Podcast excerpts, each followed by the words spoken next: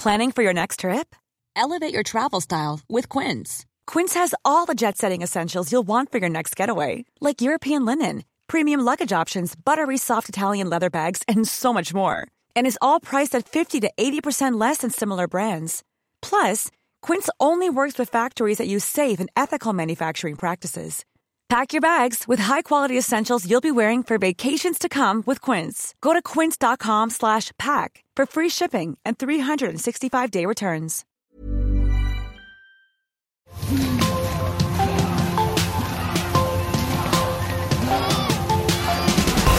Départ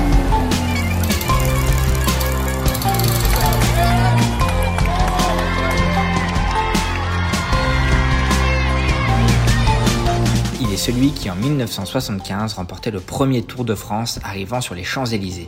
Ce jour-là, il recevait même un maillot jaune atypique des mains de Valéry Giscard d'Estaing, alors président de la République. Il est surtout celui qui a fait tomber le cannibale Eddy Merckx un après-midi de juillet sur les hauteurs de Pralou. Bernard Thévenet évoque forcément un souvenir à chacun de nous. Alors 46 ans après avoir remporté sa première grande boucle, l'Isérois d'adoption ouvre sa boîte à souvenirs. Bordure, épisode 2, top, départ réel donné.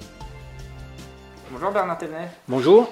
Alors on est en Isère, euh, chez vous, et donc forcément ben, on voulait revenir un peu avec vous sur, euh, sur votre carrière, sur, euh, sur ces deux Tours de France gagnés. Déjà, est-ce que ça vous embête qu'on dise que vous êtes le tombeur de Merckx Non, non, non, c'est la vérité d'ailleurs. Donc, euh, parce que jusque-là, personne euh, l'avait battu dans, dans un grand tour. Il avait, euh, il avait gagné 5 Tours de France, 5 Tours d'Italie, un Tour d'Espagne. Il avait été battu dans un Tour d'Italie parce que euh, à ses tout débuts, mais depuis 7 ou 8 ans, il dominait vraiment le, cyclisme de, de la tête et des épaules, comme on dit. Et aussi bien d'ailleurs dans les courses étapes que dans les que dans les courses d'un jour. Et euh, on se demandait bien comment on allait faire pour arriver à le battre parce que euh, il était euh, était au-dessus du lot physiquement, mais je peux dire je pense qu'il était au-dessus au-dessus du lot mentalement aussi et, même professionnellement parce que c'était c'était quelqu'un qui cherchait vraiment la, la, moindre, moindre petite chose pour améliorer son rendement, pour avoir un vélo un peu plus performant que celui des autres. C'était le monsieur 100% du, du cyclisme. Aujourd'hui, on vous reconnaît plus comme un double vainqueur du Tour ou euh, on vous fait toujours référence à, à Pralou à, On fait, on beaucoup référence à Pralou. Oui, oui, oui, oui, il y a des gens qui ils se rappellent même pas, ou ils savent même pas que j'ai gagné deux Tours de France. Ils se rappellent que celui de, de 75. Pourtant, je trouve que celui de 77 avait été euh, largement aussi disputé que celui de 75, parce que euh, bon, en 75, il y avait eu un petit peu de bagarre, mais il n'y avait pas eu la, la bagarre épique qu'il y avait eu, par exemple, dans la montée de l'Alpe d'Huez ou la journée de l'Alpe d'Huez, hein, où le, le maillot jaune a changé euh, trois fois d'épaule dans la montée de l'Alpe d'Huez. Mais euh, bon, les gens ont surtout retenu euh, 75 parce que la, la montée de Pralou les, les a beaucoup surpris. Et puis, le, bon, pour les Français, leur apportait aussi beaucoup de bonheur parce que ça, on avait un petit peu marre de voir euh, Merckx euh, rafler tout. Et c'était bien que ce soit un Français qui, le, qui lui fauche l'herbe sous le pied. J'ai j'ai- j'ai 28 ans, donc j'ai- pas connu ce, ce moment-là. Est-ce que vous pouvez me raconter le climat à l'époque? Est-ce que c'est un climat d'antimerxisme un peu? Il y a, il y a- Oui, oui, il y avait un peu d'anti, oui, il y avait un peu d'anti-merxisme de la part des spectateurs, comme euh, comme il y a eu un, un anti-Armstrong, ouais. même dans des temps plus anciens, il y, a- il y avait des, des anti-Anctil, même des Français qui étaient anti-Anctil, parce que c'est vrai que les Français aiment bien s'identifier à ceux qui gagnent pas toujours. Ils sont sont bien contents quand quelqu'un gagne, mais euh, ils n'admirent pas quelqu'un qui regagne derrière Ils gagnent trop. qui gagne trop, oui, oui. ouais. Donc euh, oui, c'est vrai qu'il y avait, il y a- la- les gens en avaient marre de la, de la supériorité de Merckx, oui. Mais nous aussi d'ailleurs, hein, mais on l'exprimait pas de la même façon. Si, si on jette un, un petit coup d'œil dans, dans le rétro, on pourrait se dire que vous étiez destiné à une carrière de cycliste quand on est dans le lieu dit le guidon. Pour- je suis pour rien. Enfin, je suis pas né là, hein, je suis né à, Oui. à 500 mètres de là, mais mes parents sont venus s'installer dans la ferme du Guidon quand j'avais 8 ans. Donc quand je suis passé professionnel, ben, j'habitais chez eux. Et donc mon adresse c'était le Guidon à Saint-Julien-de-Sévry, petite commune du Charolais. Quand j'ai gagné ma première étape dans, le Tour de France, les journalistes ont découvert que, j'habitais au Guidon, donc euh, ça, a fait toute une toute une histoire. Et puis, dans le Tour 75 aussi, quand les gens ont su que j'avais habité euh, au Guidon, c'est vrai que bon, il y avait un raccourci facile à faire.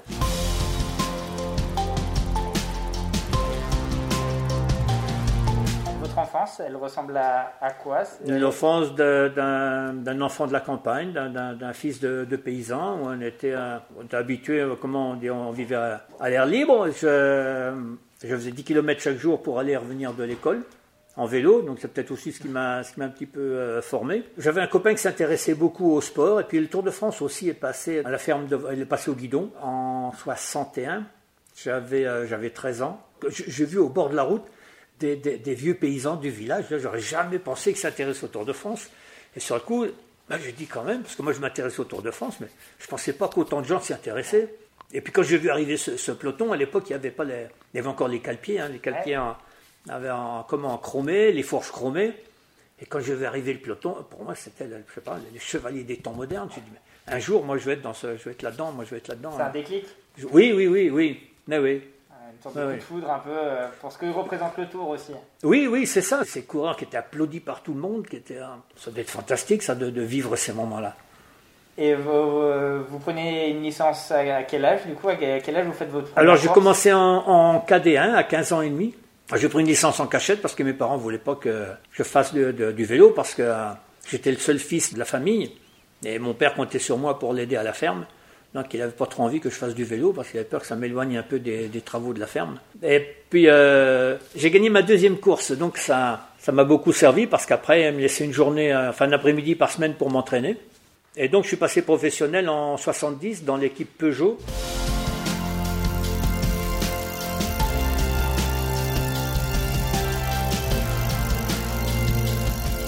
Et puis en 70, votre histoire d'amour avec le tour, elle débute presque sur un, un coup de chance. Ah oui, euh, sur- sur- oui, oui, oui, oui, c'est sur un coup de bol, hein, parce que euh, j'avais fait le Dauphiné, j'étais pas très bien dans le Dauphiné, et puis on avait fait le championnat de France, et puis il devait y avoir une, euh, il y avait rien pendant pendant un mois. Je, je trouve un copain, parce que j'étais un peu démoralisé, puis je trouve un, un copain, il y a le marché à Charolles, je trouve un copain au marché qui dit oh dis on te, t'es courait, lui il me dit oh tu devrais venir rouler cet après-midi, et puis euh, je lui dis bah oui tiens allez, on va rouler. J'arrive chez lui, ma mère avait téléphoné en disant faut que tu rappelles le service course. Ah, ben, je dis la, course est annulée sûrement là-bas. Je dis au copain, je téléphone en rentrant. Ben, téléphone maintenant, comme ça au moins t'es oh, d'accord. Je téléphone, tombe sur euh, Gaston Plot. Gaston Plot qui me dit bah écoute, euh, j'ai un problème là. Euh, d'accord, j'ai compris. Il dit j'ai Braque et Karsten qui sont malades, euh, j'ai besoin de toi pour le tour. j'ai dit le tour, le Tour de France. Elle me dit oui, oui, oui, oui.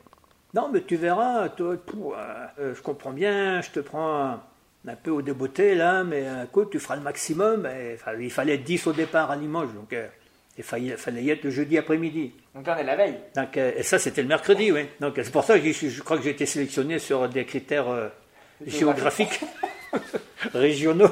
Parce que comme j'habitais à, à Charolles, je pense que j'étais un des seuls qui pouvait joindre et qui était capable d'aller à Limoges pour le jeudi, à midi. Bah, je suis dit, euh, j'aurais besoin de réfléchir et tout. Hein. Elle dit, je peux vous rappeler dans une heure? Elle me dit, oui, mais il dit, tu sais, euh, tu pourras pas difficilement faire autrement. Non et je suis parti comme ça. Et là, j'ai vu que le Tour de France, alors là, ça, là, t'es surpris. Tu te rends compte que c'est pas une course comme les autres. hein. C'était déjà un autre monde? Ah oui, oui, oui, oui. Ah oui, oui, oui, oui. Parce que là, t'es- pour avoir un maillot, un cuissard, fallait pleurer. Là, putain, t'arrives, il y avait une valise, il y avait quatre maillots, je sais pas combien, cinq maillots, cinq cuissards, des trucs comme ça. Pouah, je me dis, mais c'est bizarre, ça.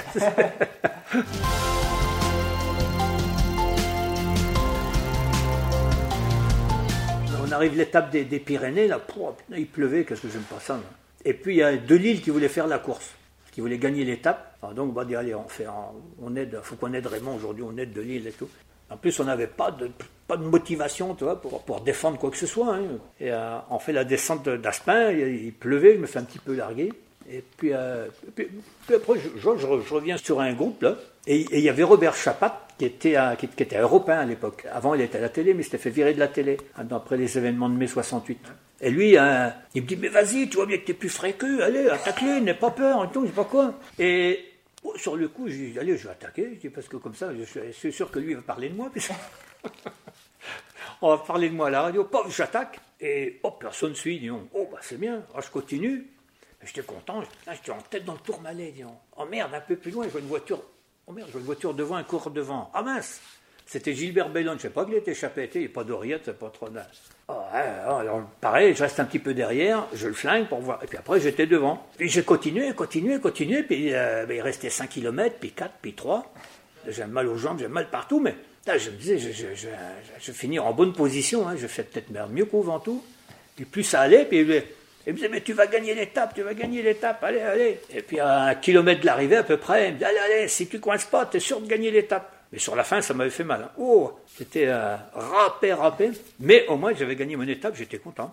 Je sais que j'allais faire carrière dans le, vélo, donc ça m'avait. C'est vrai que l'étape de la ça m'a quand même bien, bien changé la vie.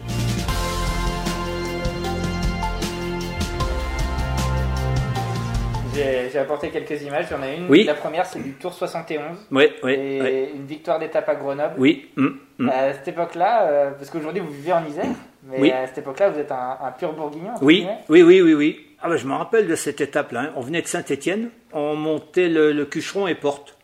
Et on s'est retrouvé un groupe devant, le- le- bah, les, principaux euh, favoris. Dans la descente du, euh, dans la descente du Cucheron, je crois que oui, c'est la descente du Cucheron, Merckx a crevé. Et d'un seul coup, Cagna, il s'est déchaîné. On avait de la peine à le suivre. Il y avait euh, comment Zoutmel, Peterson et puis moi. Il a monté le, col de porte.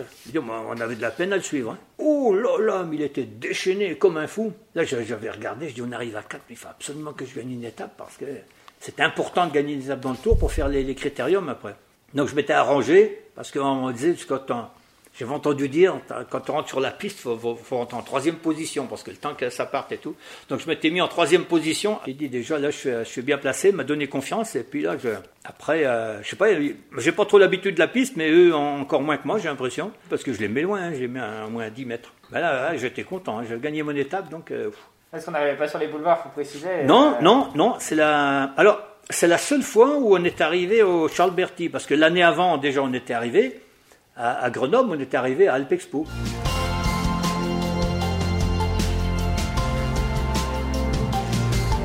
Et Du coup, arrive ce tour 75 et votre duel avec Merckx, il est quand même euh, un peu à son apogée. Euh, Merckx gagne Liège-Bastogne-Liège, mais vous, vous le devancez sur le Dauphiné. Oui, oui.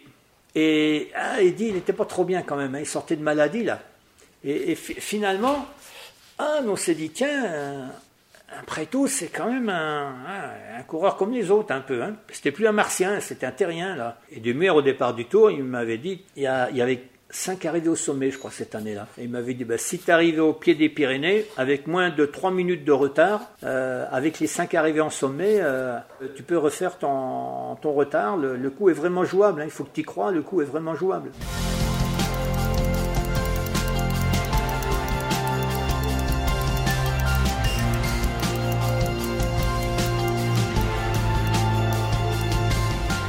Est arrivée l'étape de, de Pralou.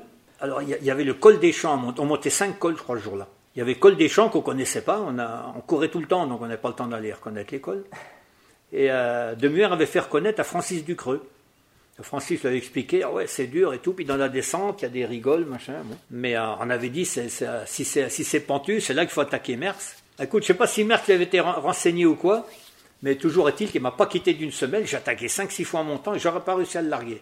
Et en plus, je crève dans la descente en plus. Bon, j'ai- heureusement qu'il y avait de l'île qui m'a ramené, mais on montait tout de suite après le col d'Alos. J'avais prévu aussi d'attaquer dans le col d'Alos, mais disons, hein, la chasse que j'avais faite pour revenir là, euh, j'avais plus assez de force. Et, et se disait tout à l'heure, quand il a vu que je l'attaquais pas, il s'est dit, c'est qu'il n'est pas bien. Donc lui, il m'a attaqué un kilomètre du sommet.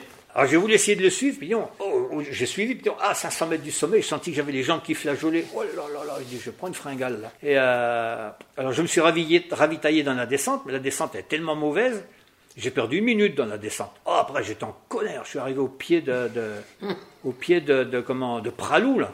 Ah, j'étais en furie, je dis putain, mais c'est pas possible, perdre une minute dans une descente et tout. Donc je suis parti, j'étais avec Van Nip et Zoutmel qui roulaient pas, comme d'habitude. Du coup, je les, je les ai sortis de la roue. Et puis j'en- j'entendais, on n'est pas- les oreillettes, mais finalement, les gens, ils nous renseignaient bien. Ouais. Peut-être t'as des gens qui, tu, tu sens, qui sont vraiment à la, la, la- la dix- demi-seconde près, pratiquement. sûr, Et donc c'est là que tu, tu sais que l'écart est, est juste. Et je me rendais bien compte que je revenais, donc au début, ah, je dis, je vais pas perdre trop de temps, parce qu'il y avait l'Isoar le lendemain, et je voulais frapper un grand coup dans l'Isoar. Sur le coup, je dis, ah, ben, je vais pas perdre trop de temps.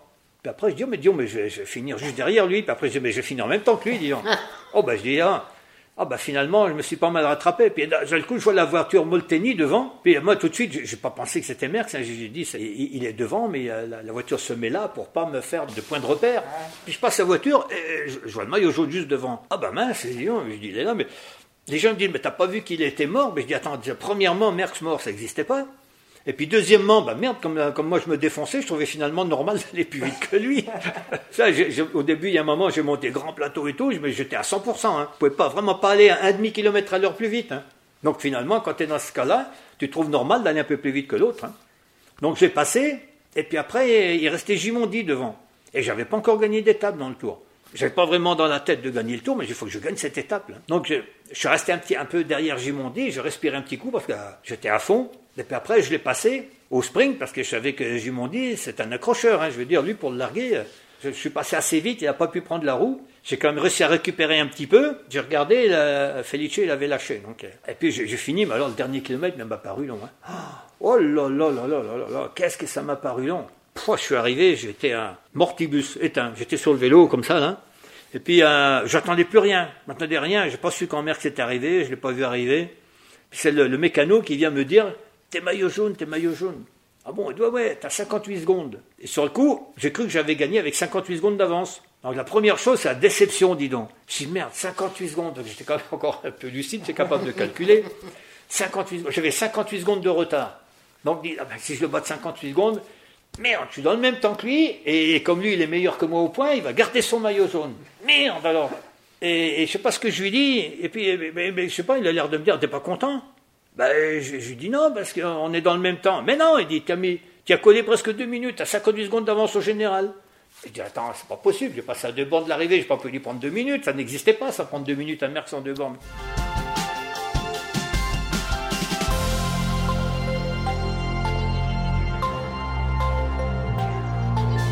C'est la question peut-être impossible, mais s'il y avait une image de, votre carrière, euh, une seule à sauver. Tout à l'heure, vous évoquez l'Isoar, cette communion avec le public, c'est celle-ci, c'est une autre? Ouais, non, c'est la, la, ouais. la, la, montée l'Isoar, ouais, c'est vraiment quelque chose d'extraordinaire, d'émouvant. Il y a l'Alpe d'Huez aussi, mais euh, l'Isoar, c'était euh, sa première fois où j'ai vraiment ressenti le bonheur que je pouvais donner aux gens. Vous hésitiez presque, enfin vous parliez aussi de l'Alpe d'Huez, donc en, en, 77 je suppose, cette montée totalement folle où vous perdez le maillot jaune virtuellement plusieurs fois. Oui. Vous le sauvez pour... Euh, 8 secondes je 8 crois. secondes, ouais. C'était les 8 secondes. 8, à... 8 ou 6, je ne m'appelle plus. Et au final vous gagnez le tour pour, euh, pour 47 secondes. Oui, oui. Finalement vous parlez beaucoup de 75, mais 77 c'était le tour le plus dur à, oui, à oui. C'est pour ça que sur le coup, moi j'ai trouvé que le tour 77 ça avait été plus ardemment disputé que le Tour 75. Mais bon, un vaincre sans péril, on triomphe sans gloire. C'est-à-dire que tu bats Merckx, ah, tout le monde en parle. Tu bats Kuiper, qui n'a jamais gagné Tour de France, qui n'a jamais gagné Tour d'Italie. Des fois, j'en parle, je dis, ouais, j'ai gagné 77. Ah ouais, de, devant Kuiper. Ah ouais, les gens ne connaissent pas. Donc, euh, pour eux, ça, ouais, tu as gagné devant un as, quoi. Donc, tu, gagnes, tu gagnes devant un coureur qui n'a jamais gagné un grand tour. Bon, bah, finalement, pour les gens, tu as gagné. Euh...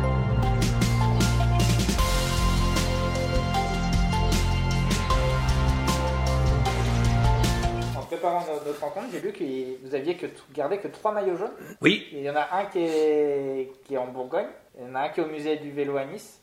Ah oui, ils me l'ont rendu, rendu celui-là. Ouais, ils me rendu. Et celui que vous avez gardé, c'était celui que Giscard vous, oui. vous remet. Oui, oui. Mm, mm. Il y a cette anecdote où Giscard d'Estaing voulait pas que. Enfin, Peugeot est marqué en tout petit visiblement dessus. Il voulait pas qu'il y ait de publicité.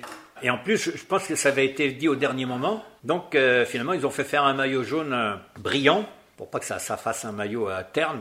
Du coup, on, on, voit quand même un petit peu la pub à travers, mais pas beaucoup. Quand Chirac, qui était maire de Paris, me l'a remis, c'est pareil, il n'y a pas de pub non plus.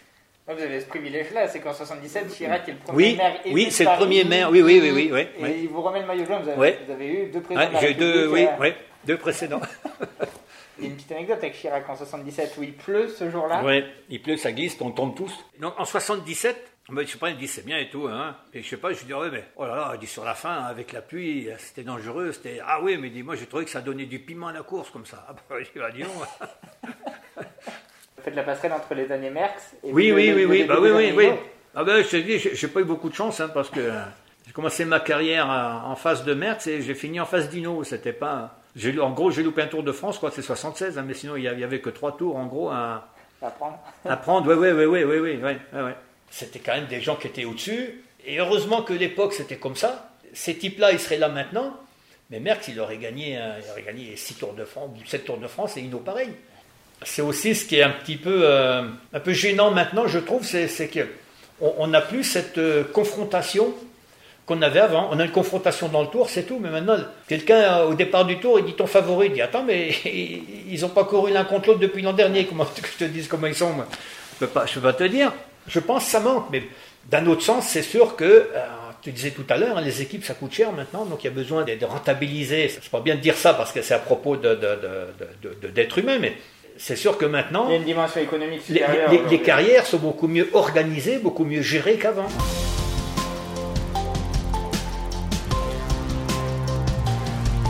Vous prenez du plaisir devant ce, ce cyclisme actuel ou des fois on- vous vous ennuyez un peu? C'est devenu un peu trop standardisé. Mais je, voudrais bien qu'il y ait beaucoup de, beaucoup de comment, d'Alaphilippe, d'Hirschi, de, de Van Der Poel. Parce qu'eux, au moins, ils- t'as pas l'impression qu'ils ont un cyclisme standard- standardisé, eux. Vous étiez quel directeur sportif vous euh, Parce que du coup après votre carrière il y a une expérience à la Redoute d'une saison Oui, et après oui. chez RMO. Oui, oui. Les années 80 c'est un peu ce tournant aussi Oui, un peu dans oui, oui, oui, oui, oui, oui. disons que c'était un. Il y, avait pas encore les oreillettes au début de, de- de- de ces années-là. Et bon, on, on faisait un, un briefing pour savoir ce qu'on allait faire dans la journée, ce qui risquait de se passer, tout ça. Puis après, bon, bah, chacun faisait un, un peu ce qu'il voulait. Ce qui a beaucoup changé aussi, c'est dans une équipe, tu avais un leader, tu avais deux, trois coureurs autour du leader, puis les autres, ils, étaient peut-être pas libres de leur mouvement, mais ils, ils étaient là pour, pour contrer la course, mais pour s'activer dans la course. Ils n'étaient pas comme maintenant. Il n'y avait pas Bon, trains. moi, été surpris là parce que dans, dans le tour, il y a des moments, on est devant, on suit les échappées, puis il y a des fois, quand on peut couper, on s'arrête au bord de la route, on regarde passer le peloton, mais bah, tu vois passer une équipe, le leader, tu as passé une deuxième équipe, le leader, une troisième équipe, le leader. S'il y, a- s'il y a un coup de Trafalgar, pour peu qu'il y en ait deux, trois qui se sont immiscés et tout, C'est foutu. c'est- c'est- il est marron. Il nous, moi, enfin, à mon époque, tu- tu- on- les leaders, ils faisaient une espèce de nid au milieu du peloton. Là, tu, tu voyais, tu voyais à peu près tous les leaders qui se regardaient, qui étaient jamais bien loin les uns des autres. Tout le monde s'épiait, tout le monde est resté un peu ensemble. Donc, je sais pas, moi, je trouve ça un, un peu, un, un peu bizarre.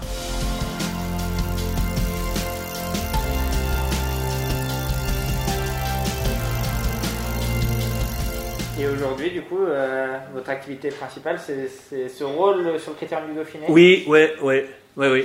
Oui, oui, ça prend pas mal de temps, ça me plaît bien parce que bon, il y a des moments c'est un peu stressant parce qu'il y a des fois il faut trouver une, une ville étape. Et on se rend compte que l'organisation c'est pas facile parce qu'il y y a des contraintes administratives, il y a des contraintes sportives, il y a des contraintes euh, matérielles. Par exemple, là, on doit faire une arrivée en région rouennaise. Et bien, finalement, quand le Julien Van, Van Temp, c'est celui qui s'occupe des, des arrivées, ben, quand il est passé la première fois, il n'a pas trouvé pour mettre tout son barnum là. Est-ce que le vélo désormais c'est une zone technique? Oui, oui, oui, oui, oui, oui. Il faut plus de place pour les, pour les moyens ou télévisés ou radio, tout ça. Donc c'est que, c'est que le cyclisme prend de l'importance, donc euh, c'est bien. Mais en même temps, bon, ben, il y a des endroits où on pourra pas faire de, on pourra pas y aller. Il y a des endroits où on voudrait faire des arrivées, on peut pas parce qu'il y a un rond-point qui est trop près de la ligne d'arrivée, parce qu'il y a des ralentisseurs, mais il y a des aménagements sur la chaussée. Ça, ça devient de plus en plus compliqué.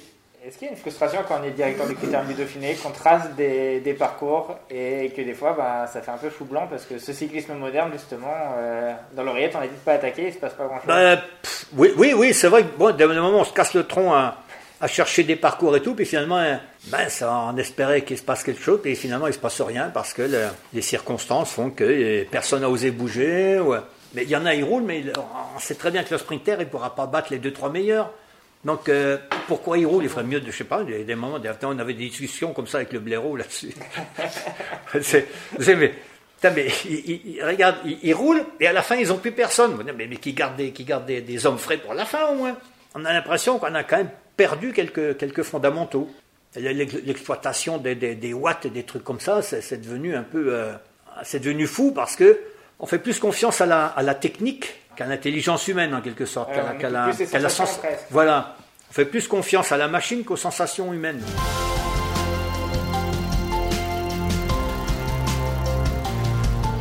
Et les gens, ils vous disent, ils vous disent quoi aujourd'hui? Quand, quand, quand quelqu'un vous reconnaît?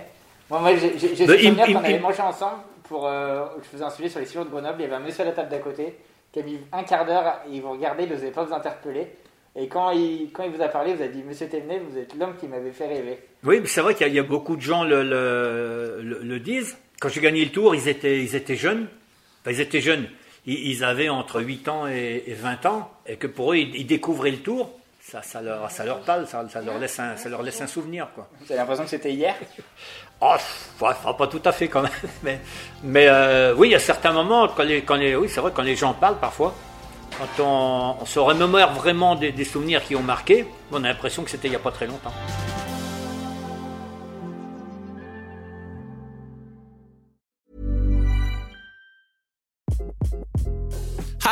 This is Craig Robinson from Ways to Win, and support for this podcast comes from Invesco QQQ, the official ETF of the NCAA. The future isn't scary. Not realizing its potential, however, could be. Just like on the recruiting trail, I've seen potential come in many forms as a coach. Learn more at Invesco.com slash QQQ. Let's rethink possibility. Invesco Distributors, Inc.